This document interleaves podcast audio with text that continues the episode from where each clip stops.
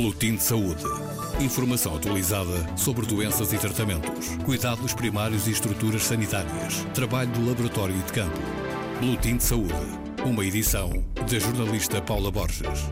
Tem mesmo que ser mais rápido. Aviso lançado hoje em Lisboa. Isto porque os casos de tuberculose demoram mais de 100 dias, em média, a ser diagnosticados em Portugal desde o início dos sintomas. E isto leva a que doentes cheguem aos consultórios seis meses depois de terem as primeiras queixas. Dados revelados pela responsável do Programa Nacional para a Tuberculose. O relatório sobre a situação da doença foi hoje apresentado e define define como objetivo a redução do atraso até ao diagnóstico. Isto acontece porque as pessoas não valorizam as queixas e os sintomas tosse prolongada, expectoração, emagrecimento, cansaço, febrícula são alguns dos sintomas da tuberculose, mas que acabam por ser desvalorizados e as pessoas retardam a procura de cuidados de saúde. Dados revelados neste primeiro dia da greve dos enfermeiros portugueses, uma greve nacional de dois dias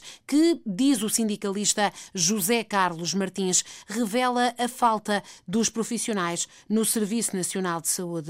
José Carlos Martins acredita que a adesão está bem acima dos 60% e revela quais os serviços mais afetados. São as consultas externas e os blocos operatórios, mas também eh, no serviço de internamento, onde os enfermeiros estão a prestar cuidados mínimos, já estão em greve, mas a assegurar os cuidados mínimos, já estão a fazer aquilo que, se não fosse feito, pode colocar em risco a vida das pessoas. O que quer dizer que há uma panóplia de cuidados que não são hoje prestados, porque de facto os enfermeiros estão em greve. Ao início da tarde, estes eram os números. Variam entre 60% em termos nacionais.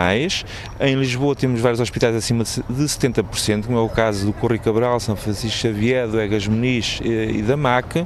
Temos Santa Maria, não temos totalmente apurado, mas sabemos que os blocos operatórios estão fechados, tal como em São José, eh, só funcionam a resposta eh, cirúrgicas a situações de urgência e é este o balanço neste momento. E José Carlos Martins explica as razões desta greve. No essencial, tem a ver com a exigência da justa contagem dos pontos para efeitos de progressão, para efeitos de descongelamentos, de, para efeitos de mudança de posição remuneratória para todos os enfermeiros, incluindo para os enfermeiros com contrato individual de trabalho.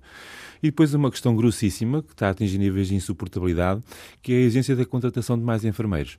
Isto é, eh, nós hoje temos vindo a constatar que o Ministério da Saúde e das Finanças não autoriza a contratação mínima de enfermeiros para, para enfim, substituir aqueles que vão saindo. Por exemplo, o Centro Hospitalar de Lisboa Central tem hoje, neste momento, uma dívida superior a 240 mil horas uh, aos enfermeiros. São mais de 15 mil dias de feriado em dívida.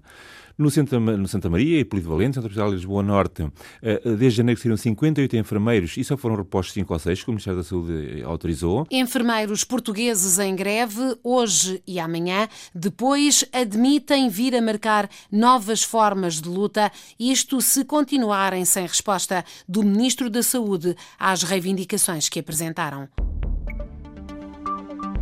Boletim de Saúde. Informação atualizada sobre doenças e tratamentos, cuidados primários e estruturas sanitárias, trabalho do laboratório e de campo. Boletim de Saúde. Uma edição da jornalista Paula Borges.